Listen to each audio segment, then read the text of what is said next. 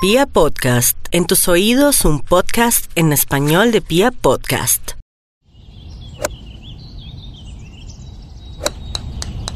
Hoy les tenemos un invitado muy especial en Golf para Todos. Está con nosotros el señor ministro del Deporte, el doctor Ernesto Lucena. Bienvenido, señor ministro. Hola, William. Un saludo para ti, y para todos los oyentes. Gracias por tenernos aquí para hablar de un tema que yo creo que apasiona a la mayoría de los colombianos, que es el deporte. ¿Cómo termina, señor ministro, un deportista de alto rendimiento en el primer ministerio del deporte de nuestro país? Bueno, es una historia paradójica. Yo yo soy abogado de formación y después me he metido mucho en el tema de la administración de empresas, pero desde muy joven metido de lleno en el deporte. El squash fue mi deporte de alto rendimiento, donde fuimos medallistas de oro en el 2004 y siempre he creído que el deporte es como ese gran amigo, ese gran hermano, ese gran aliado que tienen los seres humanos en el transcurso de su vida. Cuando el presidente Duque era candidato, me dice que le colabore a él y a su grupo de trabajo armar la plataforma de deporte. Él sabía que yo había traído unos programas muy importantes académicos a Colombia sobre los temas de gestión deportiva y sobre esa base empezamos a gestionar esa plataforma de gobierno. Y uno de los capítulos más importantes de esa plataforma de gobierno era la creación de un Ministerio del Deporte. Muchos se oponían, incluso en el gobierno anterior ya había unos visos de que debía haber un ministerio, pero eso se había hundido. Y bueno, cuando él me llama y me dice si lo ayudo en la dirección de Coldeportes, lo hice con, toda la gratitud y por supuesto con toda la responsabilidad, además por saber que yo tenía que ser la voz de los atletas. En el pasado, digamos que no había llegado una persona del perfil mío no porque sea bueno o malo el perfil, sino un perfil más de voz de los atletas. Y creo que eso nos fue llevando en el Congreso de la República a tener lo que hoy tenemos, que es un ministerio, porque logramos trabajar de la mano. Y hay que decirlo, el 2019 fue el mejor año del deporte para Colombia en su historia. Yo creo que eso hay que, hay que recalcarlo. No porque esté Ernesto Lucena ahí, se dieron las cosas y confluyeron con el año en que necesitábamos la creación del ministerio y así se dio. Y entonces el presidente me dice que si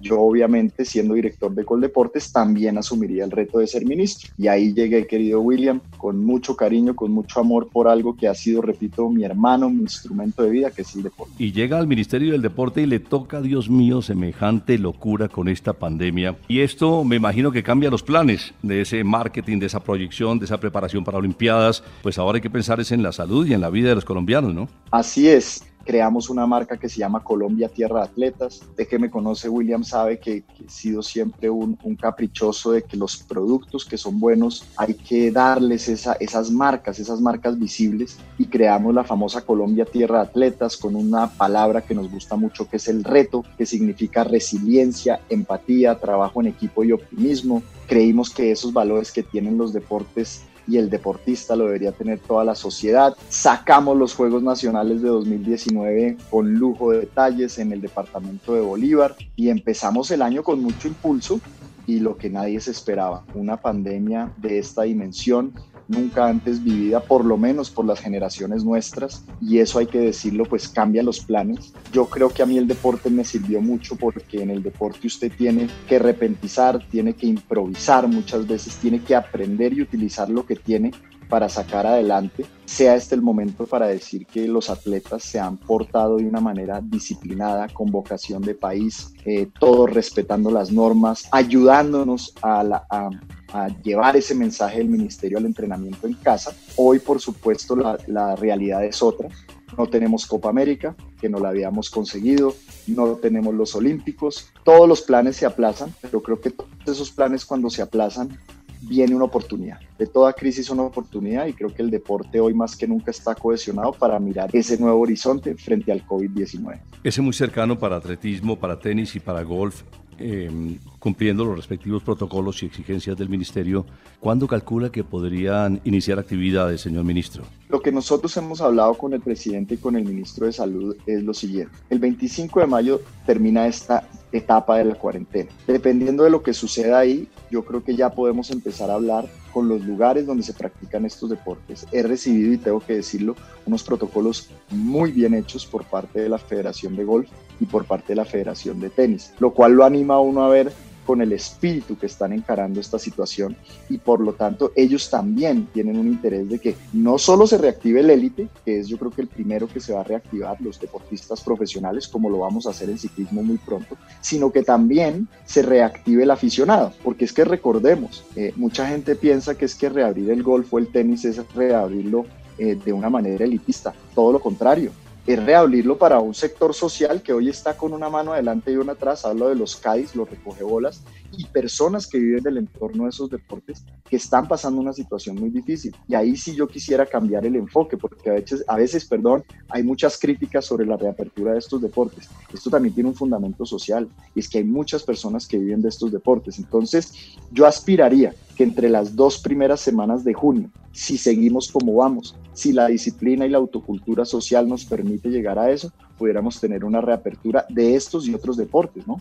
En los diferentes clubes, señor ministro, pues no solamente hay tenis y golf, también hay pues fútbol, hay básquetbol, hay otra serie de deportes. ¿Los clubes podrían abrir para que ingresaran en la parte social o solamente las disciplinas que tienen la opción de practicarse de manera individual y sin contacto colectivo? Únicamente, y los protocolos así lo dicen, únicamente podrían estar abiertas las zonas donde se va a practicar la disciplina deportiva. No estarían abiertos los vestieres, no estarían abiertas las cafeterías, únicamente los lugares, en el, caso de golf, pues el campo de golf con un máximo, eh, según el protocolo que pasó golf, de 50 personas por turno. En el caso de tenis hay otro protocolo similar. Entonces, eh, el llamado aquí, y los clubes sociales están de acuerdo, es que existan unas directrices muy claras sobre cómo se practicaría. Mire, el esquí náutico, hay varios clubes que tienen esquí náutico. La natación, estamos mirando unos detalles ahí muy científicos sobre el tema tema de, la natación y cómo se, cómo se podría reactivar. Entonces,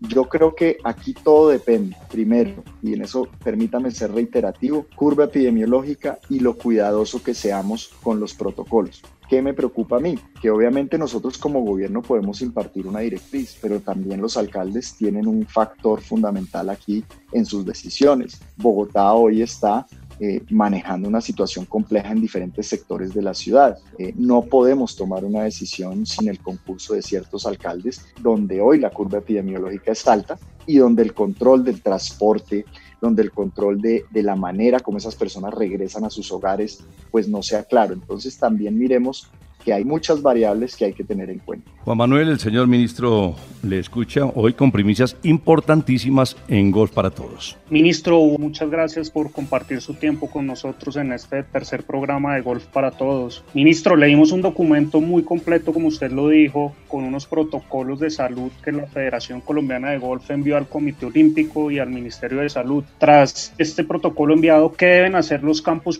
públicos y privados de golf para que se autorice el regreso de los jugadores? Muy bien ese, protocolo, como usted lo indica, Juan Manuel, y gracias por la oportunidad para explicar, ya el Ministerio de Deporte lo puso dentro de sus deportes de bajo riesgo. ¿Eso qué significa? Que son los deportes que podrían habilitarse de manera, digamos, de una manera muy pronta. Pasado el 25 de mayo, empezar a habilitar la práctica de estos deportes. Pero ¿qué necesitamos nosotros? Un segundo visto bueno del Ministerio de Salud y como lo acabo de decir, hay que hablarlo con las alcaldías respectivas, porque no podemos tomar una medida sin tener las particularidades de la ciudad. A mí el golf, la verdad, eh, sin ser un experto en el deporte, pero pues he ido aprendiendo con, con, el protocolo. Me parece que el nivel de contagio que puede haber en el golf es, es muy bajo. Si se maneja bien, es muy bajo.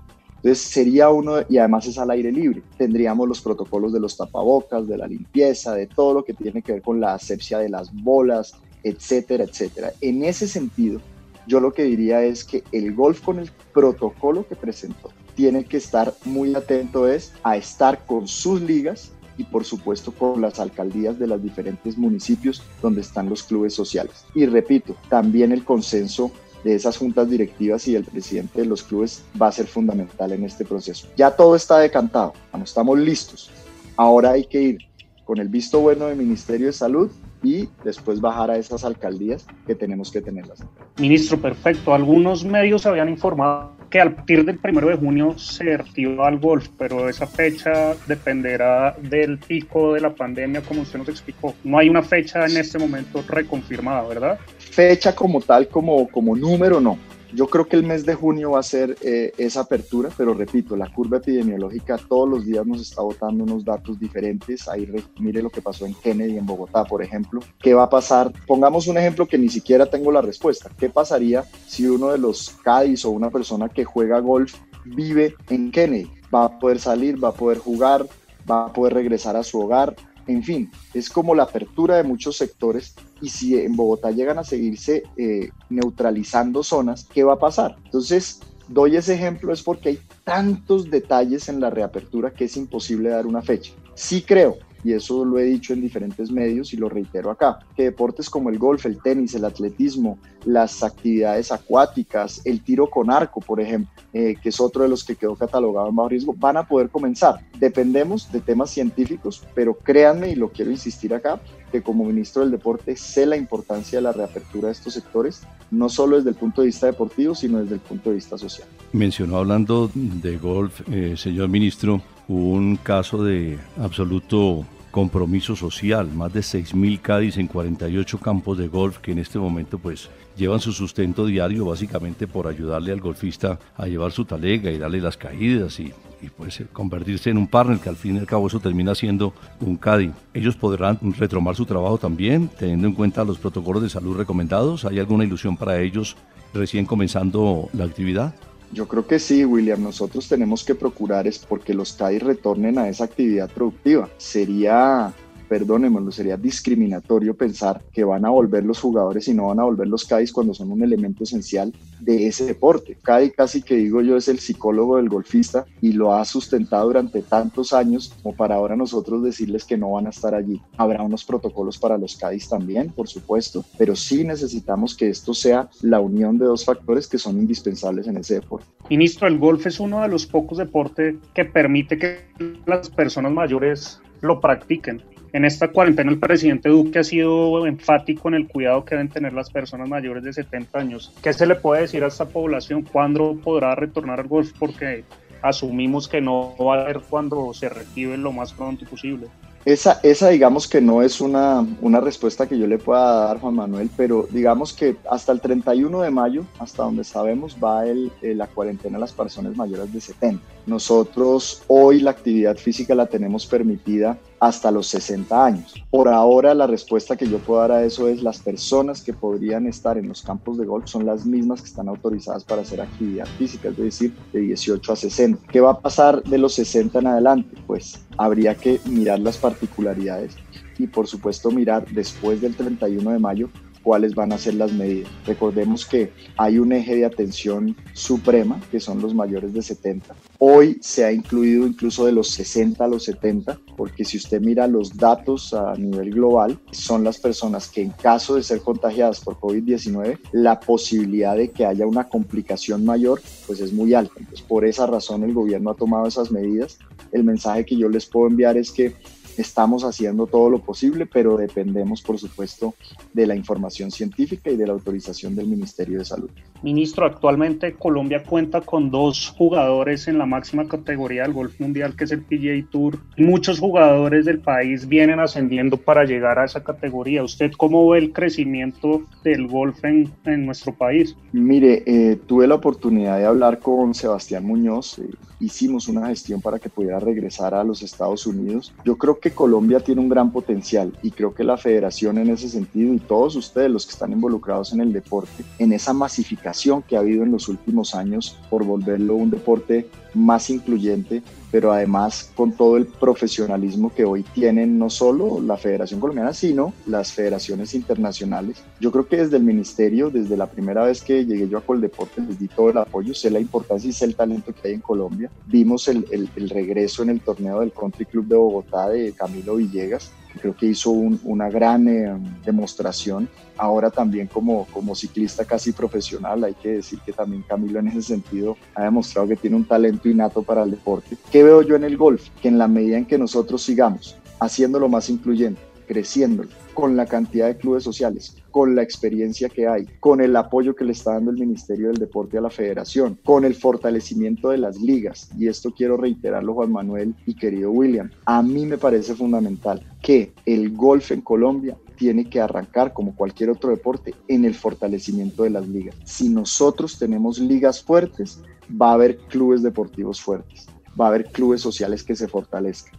¿Y nosotros qué necesitamos frente al golf? Que claro, siendo un deporte de club social, se vuelva más incluyente hacia una formación, digamos, de ligas estructuradas que permitan en los campos públicos generar muchísimo más masa crítica. Y usted sabe que entre más masa crítica, pues más posibilidad hay de talento profesional. Ministro, muchas gracias. Y finalmente, ¿cómo nace, cambiando un poco el tema, cómo nace su, su afición por el ciclismo? Hablando del tema de Camilo Villegas, que es un gran ciclista, obviamente, aparte de el mejor golfista de la historia que hemos tenido? Pues mire, yo creo, a mí el squash, pues obviamente ya por, por la edad, yo tengo, voy a cumplir 42 años, ahorita el 25 de mayo, el día que termina la, la cuarentena, creo que es un buen regalo de, cumpleaños, pero la verdad es que el squash a mí eh, ya me empezó a doler, en el sentido de las rodillas, el lumbar, entonces o sea, empecé trotando, las rodillas se me inflamaban, entonces un amigo me dijo, oye, ¿por qué no ensaya el ciclismo? Y entonces compré una bicicleta de montaña, empecé a rodar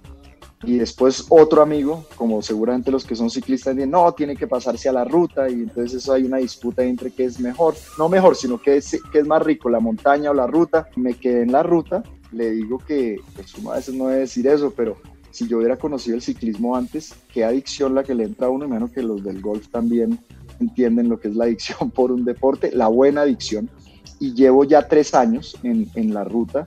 Eh, es mi lugar de meditación, es mi lugar de, de, tranquilidad. Muchas veces trabajo encima de la bicicleta, aquí en la casa, por supuesto, porque creo que el ciclismo, pues al ser un deporte de bajo impacto, me ha ayudado mucho a, a, esos dolores y por supuesto a poder estar en casa hoy en día con mis hijas y practicando la bici. Entonces, pues dicho sea de paso, lo que hemos visto de Camilo Villegas en el ciclismo aficionado es que podría ser tranquilamente un ciclista profesional. Pues ya tuvo un amigo, señor ministro, que lo acompañó en el squash, tuvo otro amigo que lo invitó a practicar el ciclismo, ahora aquí tiene otro amigo que lo invita a pegarle la bolita en Briseño 18, un campo abierto a todo el mundo, de fácil acceso, muy popular. ¿Cuándo le pegamos a la bolita, señor ministro? Entonces queda el compromiso. Yo siempre paso por Briseño 18 cuando hago la vuelta a la sabana. Entonces, apenas podamos salir, el compromiso queda que voy a, como dice usted, a pegarle a la bolita, vamos a ver cómo me va. Mis amigos me dicen que por el squash, las dos o tres veces que le he pegado a la bola, pues le pega uno bien, pero ahí lo que me puede, me puede fallar es la paciencia pero claro que con el COVID he aprendido a tenerla un poco más. Entonces, el espíritu competitivo no lo he perdido, entonces no quiero ser como el de la película de esa Happy Gilmore, que de pronto haga un oso por allá, pero bueno, queda el compromiso de allá estaré, querido William. Muchísimas gracias. Estamos muy atentos a las decisiones que va a tomar usted en cabeza pues, del Ministerio del Deporte. Todos los deportistas pendientes de lo que vendrá a partir del próximo 25. Hay una buena noticia para los golfistas, es que probablemente en las dos primeras semanas de junio, dependiendo de los protocolos que se cumplan por parte de las federaciones y lógicamente quienes están al frente de los diferentes campos y de la disciplina y la enseñanza y la práctica, pues se cumplan vamos seguramente ya a ver una reactivación en el deporte después de esta pausa que de verdad ha preocupado, pero sabíamos que era necesaria a los deportistas de Colombia y del mundo. Muy amable, señor ministro, por estos minutos que nos ha regalado en Golf para Todos y estoy seguro que todos los aficionados reciben con mucha satisfacción y alegría estas noticias que nos ha adelantado en el día de hoy. Muchas gracias, William. Muchas gracias, Juan Manuel. La verdad, mandarle un mensaje, un último mensaje a los golfistas de Colombia. Tengan la plena seguridad que tienen un ministro que quiere ayudar, que quiere que esto comience rápido y que depende de cómo trabajemos todos, de cómo sea nuestra disciplina deportiva en el tema de, de salubridad, de higiene, de cómo cuidemos a los demás, que esto pueda ser sostenible en el tiempo. Entonces, les mando un abrazo y muchas gracias por la invitación. Gracias, ministro. Muy amable.